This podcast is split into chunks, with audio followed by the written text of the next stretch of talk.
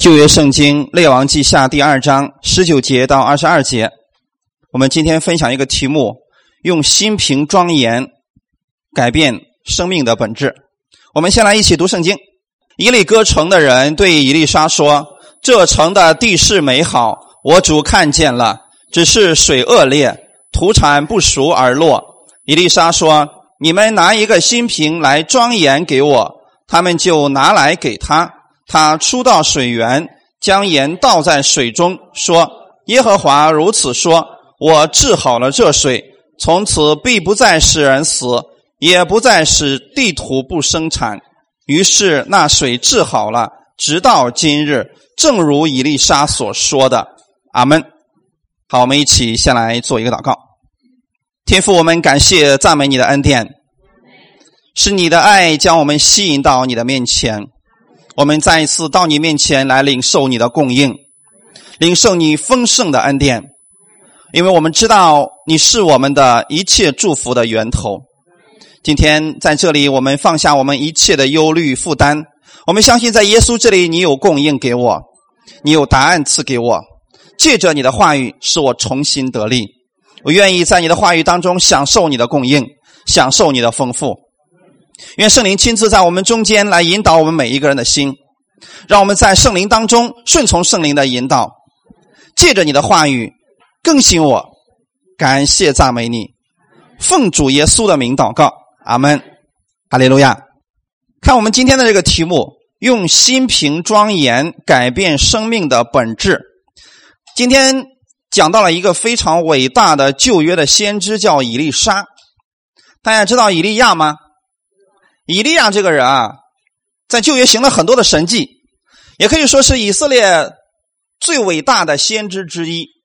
但是他有一个徒弟叫以利沙，大家知道吗？啊，以利沙是以利亚的徒弟，就是当年呢，在以利亚的那个时代啊，以利亚就已经办了这个先知学校，就类似于今天的神学院一样啊。以利亚就办了神学院了，然后呢，以利沙是跟着以利亚在学习的，等。以利亚被旋风被神接走的时候呢，当时以利沙向神求了一件事儿，让感动你的灵加倍的感动我。你知道后来以利沙做的事情，他所行的神迹是以利亚的两倍。当以利沙得着了圣灵的能力以后，他就开始治愈这块土地。所以当时有人告诉他说啊，耶利哥城这个。地啊，非常的美好啊，只是水质恶劣。弟兄姊妹，如果说一块地非常的优美，但是水不能喝，那个地方人是不是挺苦的？其实这就是今天许许多多的人的生命的问题所在。许多人在新的一年开始的时候，期盼有一个好的开始，他们期待着自己手中所做的一切都是顺利的。都是富足的，结果等他们去努力的时候，中间是不是出了问题？很多人有开始，但是却没有结束。很多人在婚姻当中一开始对婚姻充满期待，但是发现过了几年以后，婚姻开始出问题，就是有了一个好的开始，但是却没有一个好的结束。很多人许多的事情怀着盼望开始，却无无始而终。就是没有结局，好像那个开始也忘记了一样。这是许多人的问题的所在，就像今天这个耶利哥城一样。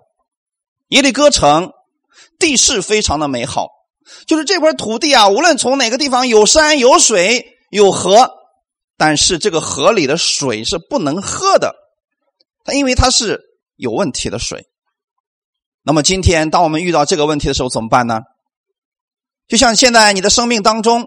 生活当中遇到了很多的问题，这些就像这个水里边的毒物一样，喝了之后会出问题。所以这里边说，这个水喝了以后会怎么样呢？圣经上说的是土产不熟而落，对不对？其实这里边有两层意思，第一个是什么呢？就是这个水啊，当浇过之后，只要是被这个水浇过的果树，是不是没有熟就就落掉了？就是刚才我说的那种情况，生命当中你期望有个好的结果，结果没有好的结果，迟早的落掉了，在你的预期之外发生了。那么还有另外一种意思，就是人也是不熟而落。大家能知道这个意思吗？有很多人怀孕了，结果怎么样呢？中途的时候孩子死掉了，没有等到这个孩子出生，这孩子死掉了，这就是土产出现了问题。所以原文当中，嗯，他用的是这个地方的这个土产呐流产了，指两方面，一个是果子果树没有熟就落了，另外指的就是人喝了这样的水之后，人就是也是孩子就没有了，是不是一种咒诅在里边？那我弟兄姊妹，你们知道这个咒诅从哪里开始的吗？所以我们来分享第一点：伊利哥人在咒诅之下，生命不断在流失当中。伊利哥城是以色列出埃及之后，他要进入迦南地所要攻取的第一座城池。这个记载在约书亚记的第六章。当约书亚攻占伊利哥城以后，就立誓说。有兴起重修这耶利哥城的，当在耶和华面前受咒诅。他立根基的时候，必上长子；安门的时候，必上幼子。约书亚记六章二十六节说，当时这个耶利哥城被攻占以后呢，约书亚是不是就发了一个咒诅在这个土地上？就说啊，只要谁敢重建这个城，那么他建这个城的时候，怎么那一天他的长子和幼子都要死掉？五百年以后。这个事情五百年以后呢，亚哈在位的时候，就是今天我们读的这个经文啊。亚哈在位的时候呢，伯特利人希伊勒重修耶利哥城。你们一看，哎呀，这个地方，你看有山有水多好啊，是不是？为什么要让城荒荒废了呢？多可惜啊！所以他开始重修这个耶利哥城。果然，两个孩子都死了，正应验了约书亚的这个咒诅。所以，此城是一个咒诅之地，而以色列人违背上帝的命令修复此城以后，虽然地势很好，你现在你看到这个城的环境改变了，但是水的问题没有解决，仍然还是受着咒诅的。所以，今天弟兄姊妹知道，在我们没有接受耶稣的时候，我们是在咒诅之下活着吗？咒诅从从哪里开始的？从亚当的时候，对吗？一开始上帝造的这个世界万物非常的好，但是亚当犯罪之后，因为亚当的罪，所以地也受了咒诅，所以地长出了荆棘和吉利来。这些东西本来不应该存在的，杂草本来不应该存在的，但是现在因为亚当犯罪了，所以这个咒诅就临到了地上，就相当于说这个耶利哥城一样。这个人，这个城里的人犯罪了，所以这座城，然后这个城里的土地还有水，全部都受了咒诅。那么这种情况下，怎么样才能够脱离这样一个咒诅呢？神创造的万物本来是好的，但是因为人的犯罪，所以这个地也开始受了咒诅。所以地势是美好的，但是这块地不适合生存，没有办法生存。这就是我们信主耶稣之前的一个状况。所以你看到你身边的人，有很多人他就是这样一个，跟耶利哥城的情况一模一样。有很多人想拼命的怀上孩子，结果孩子总是会流掉，莫名的就死掉了。有很多人总是非常努力的想摆脱这个家族中的遗传病，结果到他那个地方的时候还是出现了，好像这个咒诅就一代一代的不断的往下延续一样。怎么样才能够脱离这样的咒诅呢？所以今天借着这样的一个时间，给大家来分享。只有一种方式可以让你脱离这些咒诅，就是相信耶稣基督。阿门。因着耶稣的宝血，你成为了神的儿女，你就脱离了一切的咒诅。我们分享第二点：盐医治了水源。你看这个事情是不是一直存在？都已经过了五百年了，这个事情一直存在，这个水一直不能喝，喝了以后就出问题。树也是。浇了这个水之后就出问题，就好像这些咒诅一样，一代一代一代，他很多人说了：“哎呀，我爷爷的爷爷都得了这样一个病，我们这个家族中就有这样的一个咒诅在里边存在呀，怎么办呢？好像没有办法逃脱一样。”所以今天你要仔细的相信，看看怎么办才能脱离这些问题。这个城就像一个咒诅之城一样，怎么办呢？然后有人就告诉伊丽莎说：“啊，你看，我主啊，你看见了这个地，这个城的地势多好啊，只是水恶劣。一个不信耶稣的人，其实他就跟这个耶利哥城是一样的，看起来人高马大、红光满面的，但如果没有生命，是不是就跟他的情况是一样的？你就算在这个世界上拥有了所有的一切，只是你没有生命，是不是很可惜？所以怎么办呢？这个时候。伊丽莎就说了：“你们拿一个新瓶来装盐给我。”他们就拿来给他。那你想想看，在这样一个问题面前，如果你有一个朋友说了：“哎呀，耶利哥城可好了，可是那个地方的水没有办法喝，有毒的水，是个受污染的水，怎么办呢？”你会怎么说？换一个城吧，非得在那儿待吗？是不是我们可以给别人这样的建议？但如果说这个人说什么，说我家族当中有遗传这样一个疾病，这样一个咒诅，我该怎么办？你说换一个家庭能这么说吗？这个换不了啊。所以生命当中有很多东西他换不了的，怎么办？医治他，阿门。必须有方法来解决掉这样一个咒诅才行啊。所以伊丽莎就说了：“拿一个新瓶装盐来给我，弟兄姊妹。”按照你们的理性思想来来想一下，盐能不能医治水源？其实近来有一些现代主义者、科学家、考古学家，他们就发现了啊，按照当时的那个耶利哥城的状况来讲，应该是水质受了污染。你们知道耶利哥城是怎么倒的吗？啊，我们看的是以色列百姓转了一个圈，这个城就倒了，是不是？实际上，它是不是应该有一个现象出现的？对啊。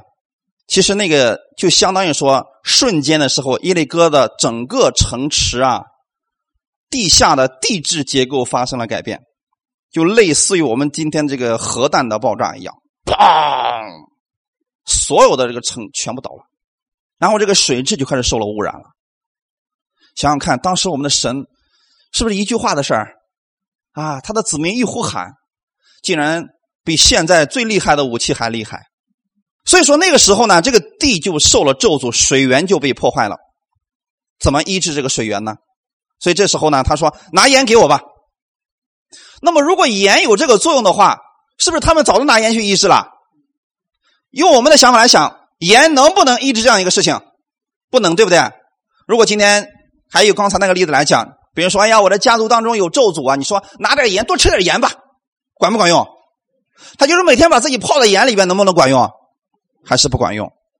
重点不是这个盐有什么样的特异的功能，关键是是谁在做工。阿门。你就这样想来讲，不是这个盐的作用，是谁在使用这个盐。哈利路亚。我们从这周开始，我们会给大家分享伊丽莎所呃经历的很多的这样的医治的神迹。你看。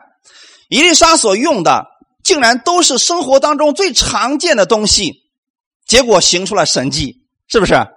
所以今天你若相信耶稣基督的话，其实不在乎你用的是什么，是在乎是谁在用它。哈利路亚！就像圣餐一样，当你拿着这个圣餐这样一个饼的时候，你知道说这是耶稣基督的身体的时候，它就发生了巨大的能量在里边了。就像这个盐一样，那么最后当。伊丽莎说的时候说：“啊，放心吧，我已经把这个盐撒在里边了。根据某一种这个分子结构来讲，盐是具有杀菌、消毒、防腐等各样的疾病，能够除去它。”伊丽莎是这么介绍的吗？他怎么说的？我们来看一下二十二节。于是那水治好了，直到今日，是不是？在二十一节的后半节就说了：“耶和华如此说。”我治好了这水，从此必不再使人死，也不再使地土不生产。阿门。重点是耶和华所说的这一句话，而不是他使用的是什么样的一个东西。阿门。也就是说，如果没有盐的话，耶和华能不能用他的口中的话能医治这个水源？能。哈利路亚，是不是也能的？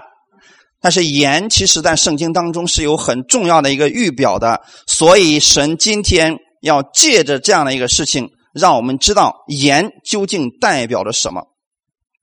首先，我们来想，盐在我们的生活当中是不是不可缺少的东西啊？你缺少了其他的，你比如说一辈子不吃芹菜，可不可以啊？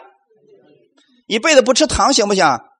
那一辈子不吃盐呢，就出问题了。很快人就开始浮肿，就死掉了，是不是？哦，因为缺了盐，不可以。所以盐是我们生活当中的什么？必需品是人人都离不开的东西，这是第一种。第二个，你知道在旧约的时候，盐也是一种献祭的祭品吗？啊，所以在献祭的时候，神就说了，不可缺了盐。好，还有呢，在过去的时候啊，新生的孩子，你们知道用什么来消毒的吗？在过去的时候，没有像今天的消毒水之类的时候，就是把盐撒在孩子身上。或者用盐水擦一擦消毒的，是不是？今天是不是我们也有这个常识了？就说哪个地方感染了，如果找不到这个其他东西，是不是用盐水洗一洗？是不是可以消毒的？所以盐它的作用是非常多的，而且还是个防腐剂吧？看见了没有？这个菜如果长期放在这儿，是不是就坏了？但如果用盐泡着呢，它就不坏了。所以伊丽莎就把这样的一个已经腐败的、已经被咒诅的水抑制了。那我们今天来看一下，他让这些人做了什么事情呢？第一，你要拿一个新瓶。那么这个新瓶究竟指的是什么呢？为什么不说你随便拿一个碗给我弄弄点盐过来就完事了？为什么要说要拿一个新的瓶子呢？其实旧约当中有很多都是预表，阿门。我们要理解的这个预表究竟指的是什么？把它解开了，会对我们的生命有极大的一个帮助。新瓶预表的是新的。完全被神洁净的器皿，阿门。弟兄姊妹，想想看，我们在过去的时候，我们的生命当中，因为有了罪的存在，生命当中是不是有污秽？怎么样才能够脱离这样的污秽呢？在哥林多书前后书里边就提到这样一个事儿：说在富贵人家有金器、有银器，还有卑贱的，对不对？啊，瓦器、木头做的。那么，怎么样的人才能脱离这卑贱的瓦器，成为尊贵的呢？怎么样脱离？比如说，你现在，假如说这个人他是瓦器做的东西，怎么样才才能够跟金器一样呢？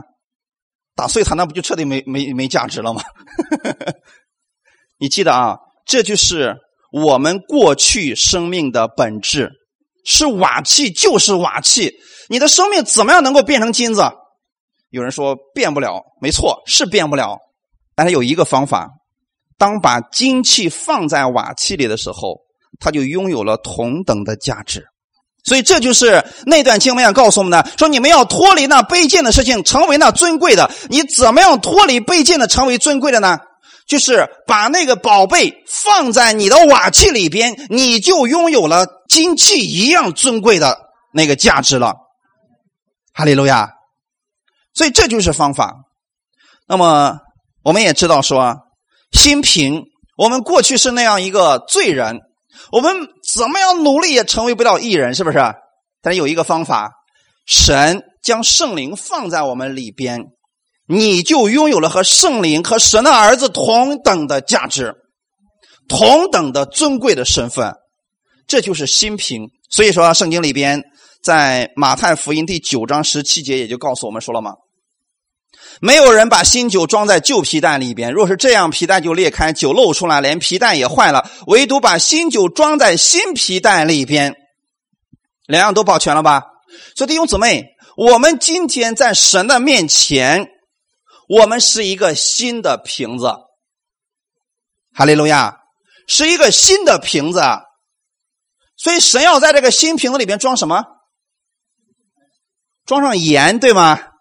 因为盐不分新旧，一定切记哈。有没有新盐和旧盐的区别？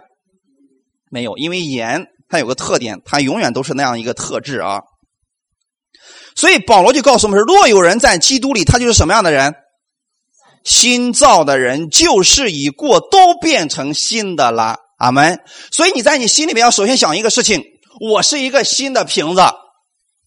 哈利路亚！你是不是新的瓶子？一定记得，你在基督里边已经成为一个新的瓶子了啊。那么新的瓶子里边，如果装上了污秽的东西呢？是不是也污染了？同样的，如果装上盐呢，它的保质期跟盐一样，阿门。它的作用就是盐的那个特质了，因为把它倒到水里边，它就能够发生作用了。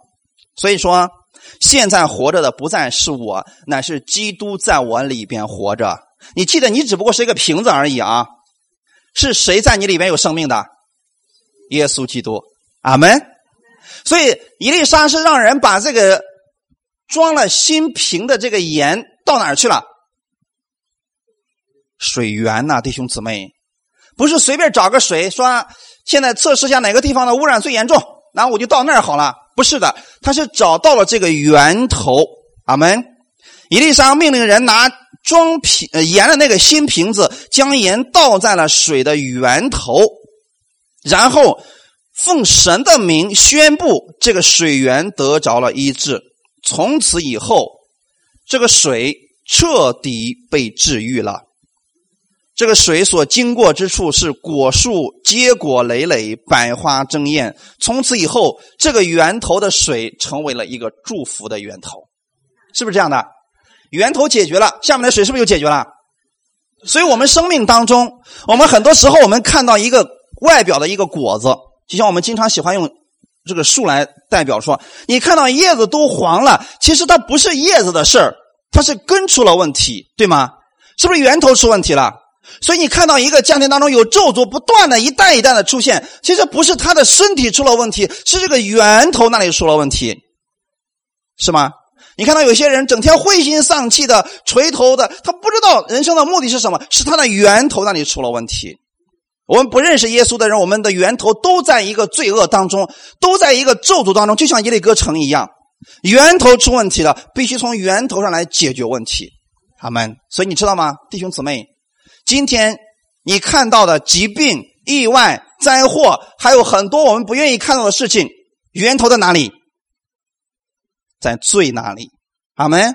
因为世人犯了罪，所以才会产生出来的一系列的罪的果子，是不是？那如果今天我们把源头给他治愈了，你今天来到了耶稣基督里边，从耶稣那里流出来是什么？喜乐、平安、温柔、节制，是不是？这些是不是从耶稣那里流出来的东西？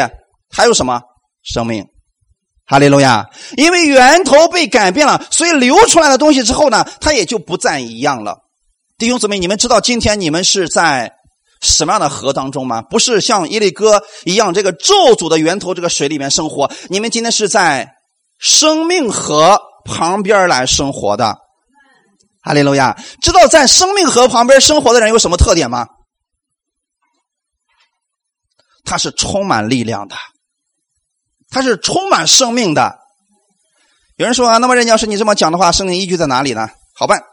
你们有没有读过以西结书的四十七章？啊，现在别去看了啊！我给你们讲一下，你们看我就好了哈。在以西结书的四十七章里边，神让以西结看见了一个异象，什么异象呢？从这个圣殿里边流出来的水，还记得吗？然后呢，从这个门槛上面不断的水，这个水越来越大，越来越大，最后变成什么了？变成了一条河呀！然后这个河。后来还发生了一个事情，我给大家读一下这段经文：有水从圣殿流出，后来这个水就越来越大，变成了河。后面就记载说，这个水啊就流入了沿海，使沿海的水得着了医治。你们知道这个沿海指的是什么海吗？死海，对不对？以色列的死海你们都知道吗？是不是上小学历史的时候或者中学历史都学过这个事情？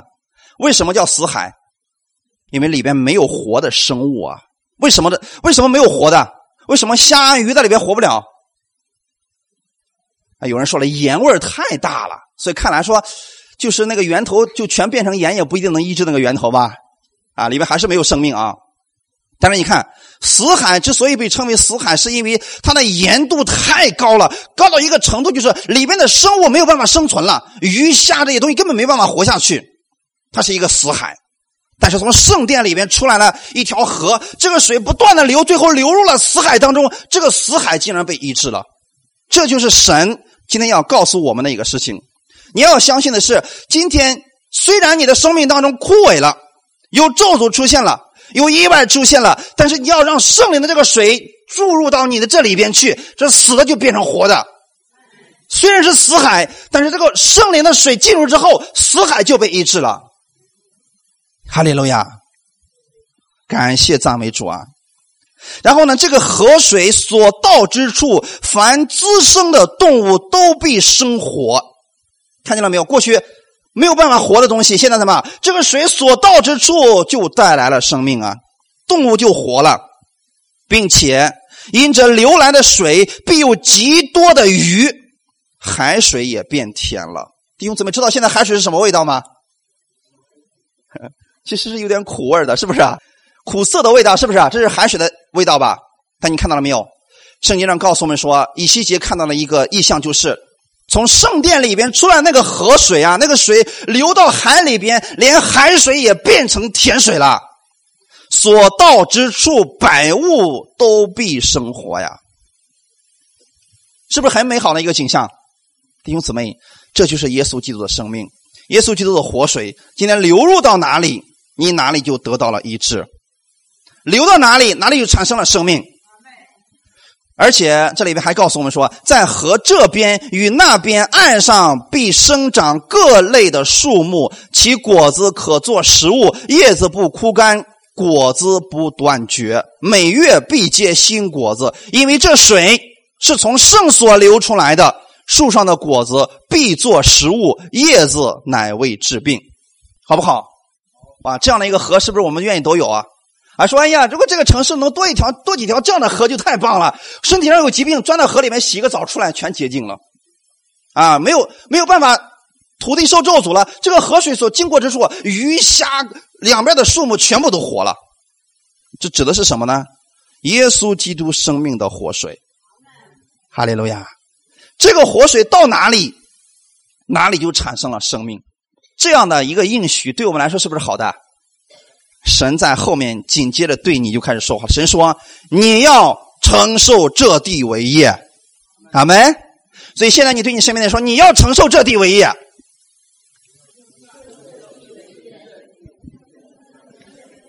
思想一下，刚才我给你们所说的那条美丽的、充满生命、充满力量的河。神说了：“你要得这样的地为你的基业呀！”哈利路亚。所以，无论你生命当中现在出现的任何问题，你只要来找耶稣基督，都能够给你得到解决的。源头的问题解决了，后面这个河水就会给你带来生命。哈利路亚！所以，不管你是家传的、遗传的问题，还是说啊，我生命当中有很多的咒诅，我总是干什么什么就失败，来到耶稣面前，他能够翻转你的生命，他能够除去你生命当中一切的咒诅、一切的死亡的问题。需要回到耶稣基督的面前，哈利路亚！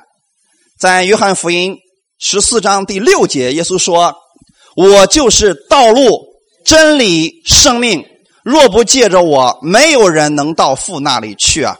弟兄姊妹，你要想找找到这个生命的源头、活的源头，必须来寻找耶稣基督。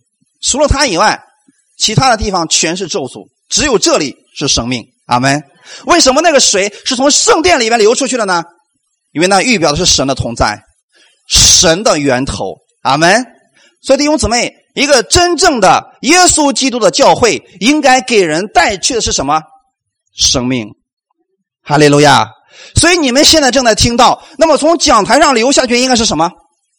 就像刚才从圣所里边流出去的那个活水一样。你们听了以后，应该对生命、生活充满盼望。充满能力、充满新的希望的，因为耶稣的话是要给你带来这样的盼望的。所以耶稣说：“我就是道路，是真理，是生命啊！”所以不要再在别的地方，不要在耶稣以外去寻找生命、寻找道路、去寻找真理。耶稣就是那样一个唯一的道路、唯一的真理、唯一的生命。他们，有人说了：“那你说啊耶稣这样的生命，我怎么才能得着呢？怎么能得着？”是不是单单信就够了？没错。那么，当我们生命发生改变的时候，就是你接受耶稣的时候。那么，耶稣说了：“我来了是要叫羊得生命，并且怎么样得的更丰盛。你怎么样能够得着这个丰盛的、更丰盛的生命呢？如果耶稣是盐，你怎么样让他的生命进入你里面去？没错，吃了它，简单不简单？吃了它，弟兄姊妹，你知道盐进入你生命当中还能不能找到？找不到了，但是跑哪儿去了？全身到处都是了，阿门。所以弟兄姊妹，现在不管你身体上有什么样的疾病，你要记得，现在神的话语进入你身体里边去，充满你的全身，医治你所有的疾病。所以这个力量有多快呢？进入的那一刻，你就得着医治了。所以就是这样的一个时刻，你默想，你就立刻得着了。当伊丽莎把那个盐倒在那个水源头的时候，这个水就立刻被医治了。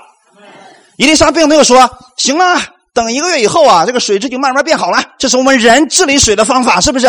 神不是这样的。当他把盐倒进去，这个水立刻就被医治了，而且永远不会再被污染了。所以今天你听到神的话语了，就在你接受的那一刻，你说：“阿门！”我相信。你得到医治了，你的咒诅被除掉了。就在你接受耶稣的时候，所有的一切的咒诅，不管它有多少，全部被除掉了。哈利路亚。所以耶稣用这样的一幅图画来描述门徒们的生命，说：“你们是光，阿门。你们是光，光有个什么特点？无论到哪里，总能给别人带来亮光的。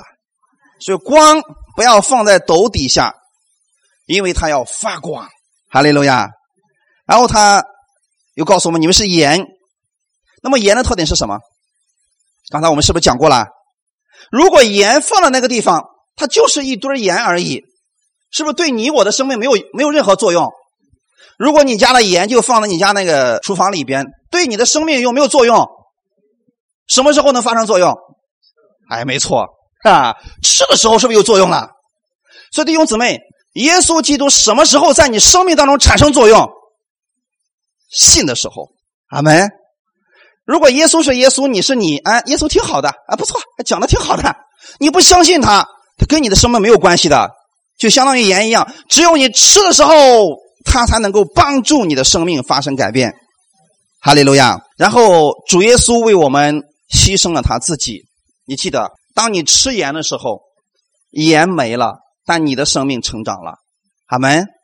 同样的，耶稣是这样让我们的生命的本质发生了改变，弟兄姊妹。他为了我们，耶稣是盐的话，耶稣的盐进入到了你的身体里边，这个盐是不是就消失了？所以你把盐放在水里边，是不是一会儿就看不见了？它跟水融为一体了。所以今天你生命的你的这个身体里面有没有盐？但是你看不见它，是不是？为什么它已经跟你的身体融为一体了？所以你到哪里，他就到哪里。耶稣基督现在就在你的身体里边，你到哪里，他在哪里。他跟你的生命，跟你的身体已经融为一体了。所以耶稣为了我们，他牺牲了自己的生命，他融化了他自己的生命，让这个生命进入到你的生命里边去了。别忘记了，我刚才给你们讲了那个以西结束的里边的内容。当这个生命进入到你的里边去，所到之处就会带来复活，带来健康，带来丰盛的生命，使你的整个本质都发生改变。我们再来看一段经文，我们需要一起来读一下《民数记》的第十八章十九节的内容。凡以色列人所献给耶和华圣物中的举祭，我都赐给你和你的儿女，当做永得的份。这是给你和你的后裔在耶和华面前作为永远的言约，言即不废坏的意思。看到旧约里边了吗？当以色列人献举祭的时候，然后主啊，我今天我把这个举祭献在你面前。然后，这个要赐给你和你的儿女，就是神把这样一个祝福的东西重新赐给你，阿门。然后是你和你的后裔在耶和华面前作为永远的言约，弟兄姊妹，言是代表一种约定啊。有什么能够让盐废去呢？就是说，我们人现在所造的那个食物，是不是都有有效期？牛奶放那是不是？过一段时间之后就不能喝了，为什么？它坏掉了，本质发生改变了，是不是？盐能不能发生改变？可能有人说不对呀。可是我发现我买的盐里边也说了呢，那有效期是几年几年，过了期之后就不要再吃了。知道为什么吗？现在我们所吃的盐叫碘盐，是不是？是为了预防那个大脖子病，所以给里边加了碘。其实盐它是无论你放多少年，它的本质是永远不会变的。放在水里边，它在那儿，是不是？你发不发现不了了，你放在太阳下面一晒，它就出来了。它永远本质不会变，但是碘是会跟空气发生作用的，是不是？所以说是碘发生了改变，而盐本身并没有发生一点改变。所以我们现在知道说，盐它有一个特点就是不废坏，其他东西都废坏了，都变质了，盐是不变质的。这就是神跟我们所立的约是一个不变的约，阿门。所以称为是盐约，永远的。言约，所以弟兄姊妹知道圣经上有很多的应许吗？不要说，哎呀，那个是给亚伯拉罕的呀，那是给以撒的呀，那是给雅各的呀。你忘记是什么约？言约。到今天为止，这个约有没有作用？依然有作用啊。所以你看到圣经当中的这些美好的应许的时候，你说主啊，我知道这个就是给我的。那么就证明神的这个话语、这个祝福，它永远是不失效的。哈利路亚，不废坏嘛，弟兄姊妹，这是第二点，我们要知道说啊，现在盐医治了水源，跟我们的生命是息息相关的。那么第三点，我们来分享，把基督所立的新约牢记于心。今天我们说了嘛，改变你生命的本质，就是把盐。把瓶把这个新瓶里面装上盐，我们自己就是那个新的瓶子，把耶稣基督的这个盐装到我们里边，我们的生命的本质就已经发生改变了，是不是？刚才我说了，盐代表的是什么？是不是一个约定？那么现在这个约指的是什么约？我们现在要把什么样的约放在我们心里边呢？我们再次重复一下，新的瓶子预表的是。神所赐给你的一个新的心，哈利路亚！圣经上说，那些日子以后，我要除掉以色列百姓的实心，我要赐给他们一个肉心。其实，在新约的时候，他说我要把一个新的心赐给他们。当你接受耶稣的时候，神把你过去那个石头的心拿走了，给你换上了一个新的心，这个心称为肉心。阿门。那么，其实这指的是一种约，什么样的约呢？刚才我说了，瓶子指的是你的心的心，那么盐代表的是基督为你所立的新约。阿门，是不是新约？我们跟神所立的约不是那个旧约那个约了吧？不是律法之约了吧？是新的约定，也叫做恩典之约。当耶稣在十字架上，他流出宝血的时候，用他的血。跟我们所立了一个约定，阿门。所以过去是用盐来立约，现在是用耶稣的血来立约。耶稣的血比这个盐的约更准确、更长久。哈利路亚！所以今天你要怎么样让你的生命的本质完全发生改变呢？怎么样让你脱离这个咒诅的生活，在生命当中过得胜的生活呢？一开始我们讲了说，很多人有开始没有结束。今天你怎么做呢？把耶稣基督装满你的心里边你记得，你永远都是一个得胜的结果啊！因此，你要把基督装在你心里边，把新约一定记得。我们再次强调一下，要把新约牢记在你的心里边因为当基督的真理一旦进入你的心的时候，就能使罪恶消除，使你的定罪。被消除，神要赐给你一个圣洁，阿门。所以是神他亲自将你分别为圣的，他把他生命的能力赐给了你，来改变我们的心意啊。所以从圣灵里边所发出来的都是洁净的，而且圣灵它不是叫人死，而是给人带来了喜乐和光明。哈利路亚。所以以丽莎呀，其实他明白这一点，以色列民。背离了神的话语，去重建耶利哥城。但现在怎么样让这个城它的水源得到医治呢？就是用盐让他们重新想起来神与亚伯拉罕所立的约，阿门。然后咒诅就消除了，你知道吗，弟兄姊妹？你今天你生命当中出现了一些问题，你埋怨苦读，怎么让这些东西消除掉呢？让你想起来耶稣在十字架上给你所立的新约的时候，这些苦读咒诅就消除了，他就不能再影响你了。所以，宗教的源头，弟兄姊妹，宗教和信仰是不一样的。信仰给人带来生命，宗教给人带来死亡。宗教是什么呢？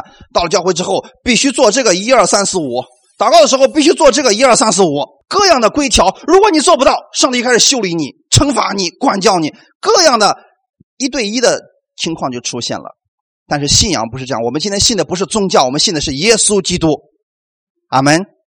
耶稣总是给人带来的是生命。所以源头坏了，要怎么样洁净呢？你需要把耶稣放进去，你需要把耶稣放进去。所以一个教会当中，你看到一个教会不断的出现分裂啦、互相攻击啦、不饶恕了，怎么办？把耶稣放进去，因为少了耶稣才会出现这个问题。阿门。一个家庭也是一样的吧？家庭不和睦，婚姻出现危机了，把耶稣放进去，让他们想起来耶稣跟他们所立的约，这个家庭就被修复了。哈利路亚，身体上是不是也是一样的？身体上有某种疾病的，把耶稣放进去，他能够洁净你，能够医治你。所以我们需要的是让耶稣来医治我们，需要有盐的气息呀。好，我们看一段经文，《马太福音》第五章，一起来读一下：你们是世上的盐，盐若失了味儿，怎能叫它再咸呢？以后无用，不过丢在外面。被人践踏了。问大家一个生活的常识问题：盐怎么样才能失去味道？你说用水泡一下就失去味道了吗？你别忘记了，如果是一大盐块，你用水泡了之后把那个盐块拿出来，就没有味道了吗？还是有盐味儿啊？那这件经文怎么解开呢？盐若失了味儿，指的是什么呢？有很多人说了。嘿呀，盐若失了味就是当你没有好行为的时候，你看就跟盐没有味道一样，就在外边被人踩踩踩，是这样的意思吗？我不知道你们一天听他讲的是不是这样分解的呢？如果你没有好行为，就跟盐失了味是一样的。如果这样的话，我们常常是一个没有味道的盐，是吗？是不是这个意思呢？盐怎么样才能失去味道呢？所以说啊。解释圣经，我们不能够随便去解释，一定要参考一种叫圣经背景。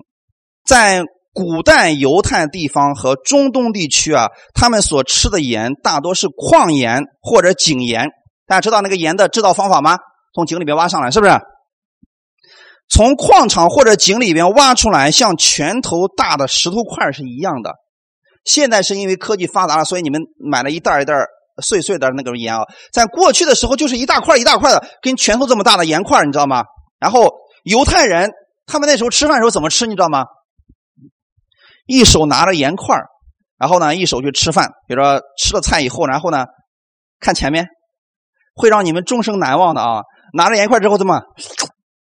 哈哈，这就是当时犹太人的一个用吃盐的方法，记住了没有？啊，这样一看，你们马上就记住这句经文是什么意思啊？所以以后你们再看到这段经文，就想起我这个动作是吧？永远记住了啊！什么时候会出现这个情况呢？因为确实这就是一个石头块在石头块的外面有盐的成分，所以他们舔啊舔，大概一个星期左右，这个表面的盐是不是就失去了？那这时候真的就变成石头块了，怎么办？扔了，扔了之后呢？厨房里面还有很多这样的石头块呢。再拿出来一个，再怎么样，看，再舔着吃，不是我们现在所吃的盐。你怎么样？现在那个盐失去盐味呢？它一直都有盐味，是不是？所以它指的是过去那个盐块确实吃一段时间之后呢，它就失去盐味了。失去盐味之后，它就变成什么？石头。这个石头往哪儿放都不合适，你扔到这个池子里边也不行，它不消化，它不化不了，所以只能让扔到外边怎么？被人践踏了，所以弟兄姊妹，盐预表着基督为我们所成就的新约，也就是恩典之约。如果我们失去了神的恩典的时候，这个恩典一失去，剩下的是什么？石头啊！石头在圣经上预表的是律法。你记得啊？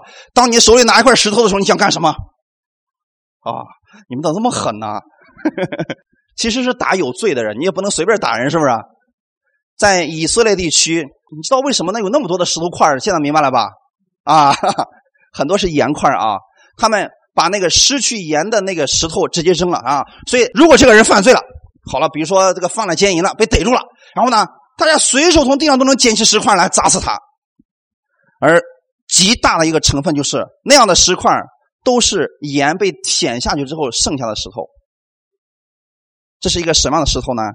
失去恩典的石头，也就是失去盐味的这个石头，你没有办法再叫它咸了，没有别的用处，只能丢在外边，要不然打死别人，要不然被别人踩来踩去的。这就是这块石头的作用了。所以弟兄姊妹，如果我们忘记了神的恩典，我们失去了神的恩典，或者说从恩典中坠落了。你就没有盐味了，你剩下的只能是石头，就是像律法一样，人离开了恩典，就会用律法去论断人、攻击人、定罪于人，这样的结果就会产生苦毒、定罪、怒气、不和睦，这就是失去了盐的味道。阿门，弟兄姊妹能听明白我今天讲这个意思吗？失去了盐的这个特点之后，就是你失去了恩典，你给别人带去的就是一种怒气、不和睦、一种定罪、任人践踏的意思，就是要不然你觉得所有的人都看不起你，你自己自我定罪了；要不然就是你成了一个石头，就是常常去攻击别人。这就是律法的一个特点了，因为它失去了盐的成分，只能做这样的一个事情。没有恩典在他们的身上了，所以他们就会去随肉体去行事，随从世界的方式去生活。这里说的不是他们不得救了，弟兄姊妹，是说他们失去了恩典，回到了律法里边去了。阿门。那个时候呢，他们的生命开始像律法一样活着，就跟世俗的人一模一样了。阿门。啊，所以这样的人有什么特点呢？世人干什么，我们也干什么，因为他没有神的恩典，他也看不见神的恩典了。嗯，因为马上要到这个清明节了，所以很多人就问我说啊：“说任教师，那你告诉我，我是个开商店的，我能不能卖那个纸啊、香啊之类的东西啊？能不能卖？能不能？啊，有人说不能，有人说能。其实很简单，你如果觉得说我不用靠世界的方式，这种方式来挣钱的话，神依然会供应给我，丰富的供应给我，你就不屑去做那个事儿了，因为你被神的恩典充满了。”如果你没有看到神的恩典，你说不，别人都做这段时间做这个东西挺挣钱的，你看别人做，所以你也做，这就是没有看到神的恩典。当然了，两种方式都不错，只是你愿意选择哪一种方式，是根据我们现在的这个信心。阿门。所以我不愿意给你们定罪，我愿意你们选一种在神的恩典当中生活的一种方式。阿门。就是任何时候你拿起那个盐块舔一口。都有盐味儿，就是任何时候你记得，神的恩典都在你的身上，无论是谁到你脸上舔一口，有什么味道？千万别说汗味儿啊，恩典的味道，阿门。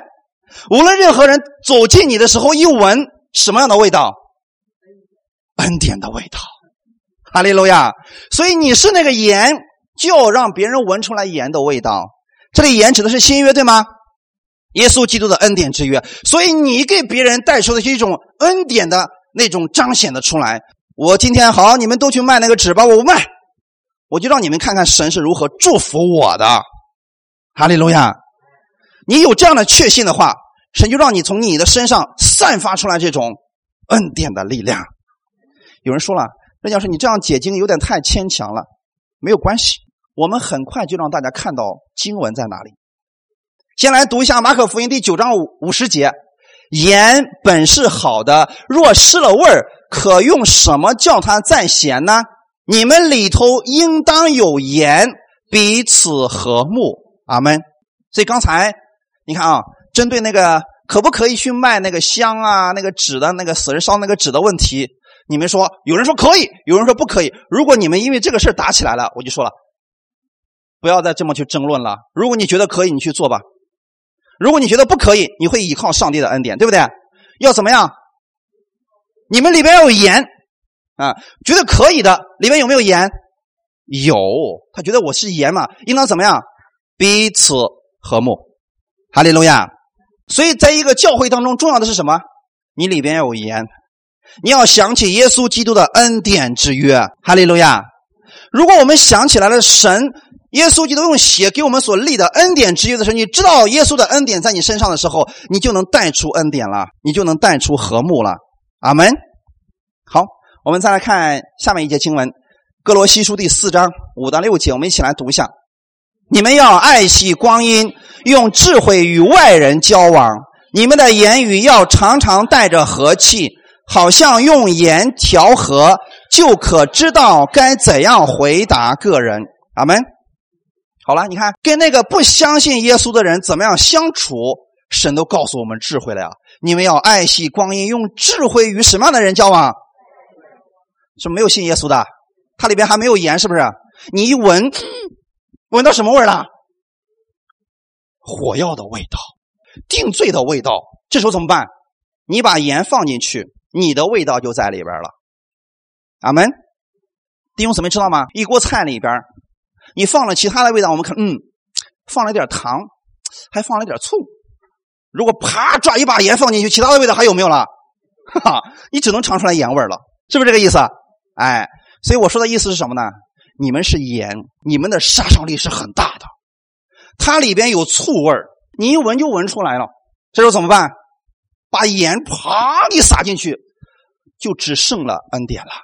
所以我们讲，恩典太具有杀伤力了。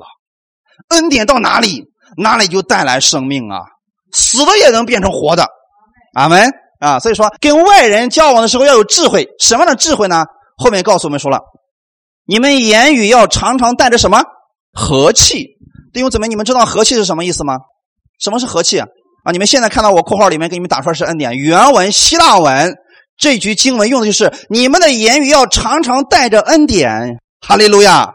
我们中文翻译成和气了。其实我不知道这个和气究竟是怎么样做的，是温柔、节制，还是什么是和气？但是不是用恩典，你们就更能更能够明白一点了。你们跟外人交往的时候要有智慧，就是你们的言语当中要常常带着恩典，让别人一闻是什么样的味道。恩典的味道，哈利路亚！所以你们到任何地方去，你记得你们是盐，这是耶稣用他的宝血给我们所立的新约。阿门！这是恩典的味道，这个味道极极具有杀伤力，总是给别人带来和睦。阿门！面对你的仇敌的时候，杀伤力有没有减弱？没有啊！耶稣在十字架的时候，他跟外人交往。他的言语里边带着和气，也就是恩典。当那个人说了：“啊，医生呀，你救救你自己吧，从十字架上下来，我就相信你。”耶稣说：“父啊，赦免他们，因为他们所做的，他们不晓得，是不是和气？是不是恩典？”所以那个百夫长的下面一闻，哦，恩典的味道呀，说：“哎呀，他真的是神的儿子呀！”看到杀伤力了没有？这个杀伤力太大，弟兄姊妹，所以我愿意我们教会的弟兄姊妹，你们跟人相处的时候，言语要常常带着恩典，就是你知道耶稣如何对待你，给了你多少供应，你如此去供应别人，就好像用盐调和一样，你就可知道怎么样去回答个人了。所以耶稣从来给别人带来的就是和睦，阿门，因为它里边有盐。耶稣基督就是新约的开始啊！所以我们愿意，我们每个弟兄姊妹，我们知道我们今天的新约的恩典之下，你里边是有盐的，让别人常常闻到你的基督的馨香之味在你身上闻到恩典的味道。哈利路亚！因为你生命的本质已经发生改变了，你是盐的味道，没有人可以改变你的味道，你却可以改变其他人。因为这是耶稣的生命，耶稣的能力，哈利路亚！这样的能力到神那里就会改变人，把死亡除去掉，把咒诅去掉，给人带来生命，带来复活，带来医治。阿门。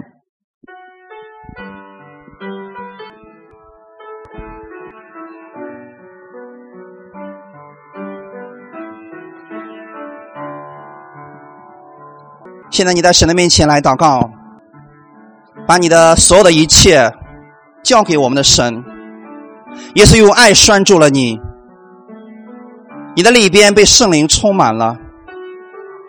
你在神这复活的土地上，你知道你是神所喜悦的吗？他改变了你的生命，把过去咒诅的生命完全的除掉了。现在的喜乐在你身上，耶稣的爱在你的身上。他的圣灵充满在你身上，所以你应当高声来赞美主，因为这就是你生命的本质。在这神圣的土地上，你知道你脚掌所踩之地都是蒙福的吗？你是蒙福的人，所以无论你到哪里，你给别人带去的是和气，是耶稣基督的恩典。这就是神赐给你的所有的恩典。所有的恩典，把这个生命活出来，只需要你每一天仰望耶稣基督这样的供应，仰望他的供应。所以，当你开口向他祷告的时候，你要相信神的恩典在你身上，他这样恩典的生命在你身上。就算你生命当中有咒诅，奉耶稣的名除去他了。就算你现在生命当中有疾病，奉耶稣的名，现在离开你了。耶稣的生命进入你的里边了，他的生命已经进入到你的里边了。让这个生命充满你吧，你是新的瓶子，让基督的恩典充满在你的瓶子里边，让你所到之处给人带去的是基督的馨香，这就是现在的你。奉耶稣基督的名，你要说我是神所爱的，我是健康的，因为基督的生命在我的里边。耶稣，你是我生命的源头，我知道我的生命是从圣所里边流传那个圣灵所带给我的，他是我里边一切都复活了，一切都复活了。反正圣灵所到之处，总是给别人带来安慰。你就是我的安慰，我也会成为别人的安慰。感谢赞美主，感谢赞美主。天父，我们特别感谢赞美你。你把我们这个新的瓶子里边装上了你的恩典，让我们时时刻刻记得耶稣你在十字架上为我们所立的新约。这个盐就是耶稣给我所立的新约。我知道我在天父面前是蒙他所喜悦的。我知道今天我的生命不再是咒诅的生命，是耶稣基督那大有能力的生命，是复活的生命。这复活的生命已经在我里边了。当我与人相处的时候，我知道我里边能透出基督的馨香来。我不愿失去基督这样的恩典，请帮助我，让我每一天定睛在耶稣基督你的十字架上。让我知道十字架给我带来的是什么。今天圣灵亲自来引导我。新的一周开始的时候，愿圣灵亲自来引导我，让我生命里边充满这圣灵的能力，让我给别人带去的是和气，是恩典，是饶恕。感谢赞美主，因为我就是基督的样式，我里边有基督的样式，我里边是有盐的，基督的生命已经在我里边了。我也在基督的里边。新的一周，无论我往哪里去，神的恩典总会伴随着我。我总会给别人带去的是基督的恩恩典和安慰。感谢赞美主，愿基督你这样的名字，让更多土地上的人得着释放，得着医治。感谢赞美主，奉主耶稣基督的名祷告，阿门。